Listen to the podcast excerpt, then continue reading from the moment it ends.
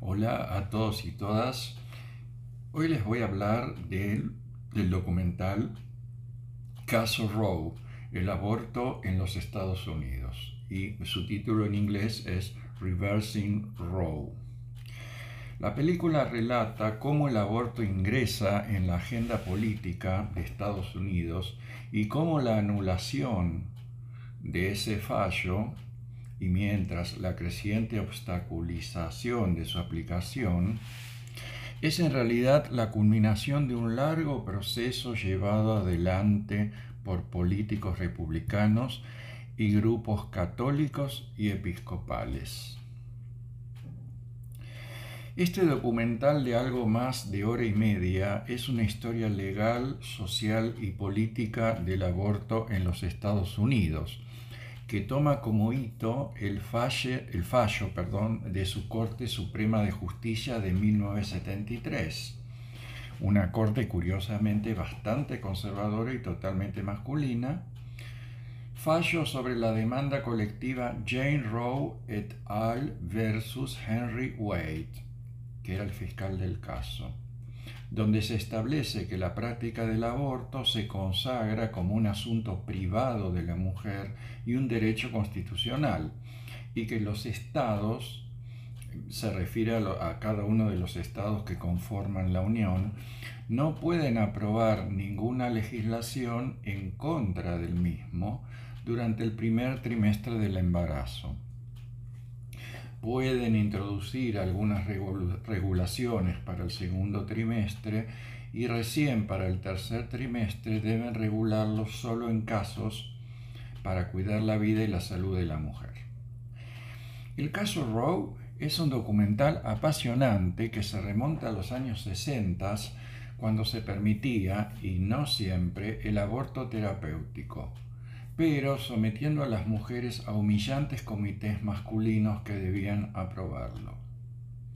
Desde ya que una de cada cuatro mujeres interrumpían su embarazo y muchas de ellas de manera ilegal y con riesgo para su salud.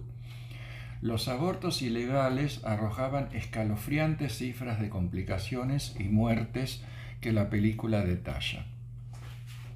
A lo largo del film son entrevistados, entre otros, una ginecóloga que practica abortos, abogadas y legisladoras que tuvieron un rol destacado en la defensa del derecho a practicarlo, como Catherine Colbert y Wendy Davis, y lobistas del grupo autollamado Pro Vida, igual que acá en Argentina, como los escalofriantes Troy Newman, presidente de la Operación Rescate, Tony Perkins y Phyllis Schlafly.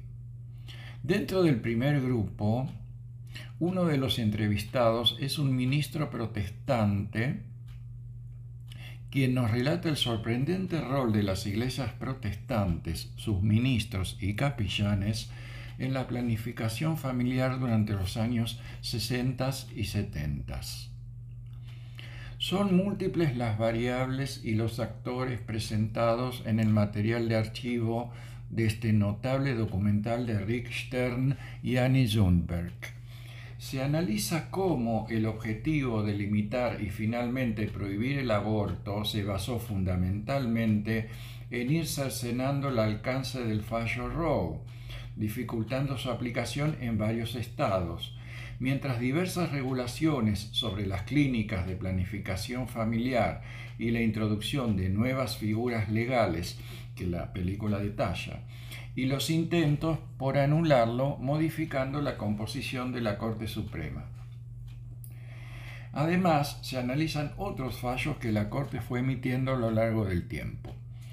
Es interesante el registro de cómo fueron cambiando el rol del Partido Republicano y la postura frente al aborto de algunas de sus figuras prominentes a lo largo del tiempo. La oposición al aborto en principio no era un tema político, o digamos más en general, el aborto en general no era un tema político y no formaba parte de, de las plataformas de los partidos ni de su agenda ni de sus campañas electorales. Me refiero al Partido Republicano y de los partidos en general. Y esta oposición al aborto comenzó siendo liderada, para variar, por la Iglesia Católica. Pero a partir de la alianza del Partido Republicano con el electorado y ciertas iglesias evangelistas y otros grupos conservadores, la campaña contra el aborto legal se volvió central en la plataforma electoral republicana y en las políticas de Estado de sus gobernadores. Las imágenes de archivo de varios de ellos, algunas muy recientes, dan cuenta de la variedad de políticas obstaculizadoras del aborto legal que aplicaron estos gobernadores. Todo esto originaba y origina desplazamientos de pacientes de los estados republicanos a los más permisivos y de médicos hacia los estados donde cada vez hay menos profesionales que practiquen el aborto. Por otro lado, los llamados grupos pro vida asediaban a las clínicas donde se practicaban los abortos, a sus profesionales y a los pacientes, y no vacilaron en atacar a los médicos y médicas físicamente, llegando a asesinar a varios de ellos. En cuanto a la terminología de estos grupos, el aborto como, comillas, asesinato, etc., podemos constatar que es reproducida en otros países. La novela de Joyce Carol Oates, un libro de mártires americanos, desarrolla magistralmente esta temática. Detrás de la postura republicana se encuentran también consideraciones económicas, cuando no, por el hecho de que al ser el aborto un derecho constitucional, la planificación familiar debía ser financiada por el Estado y los republicanos querían eliminar dicha financiación.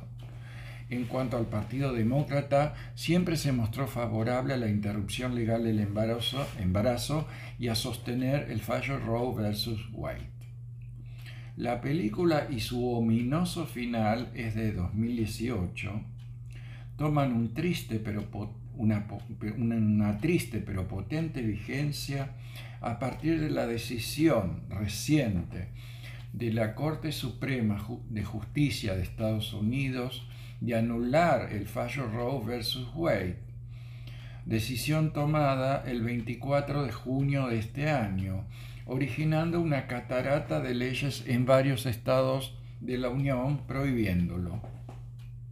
Dicha revocación aparece claramente como la culminación del proceso que tan bien describe el documental.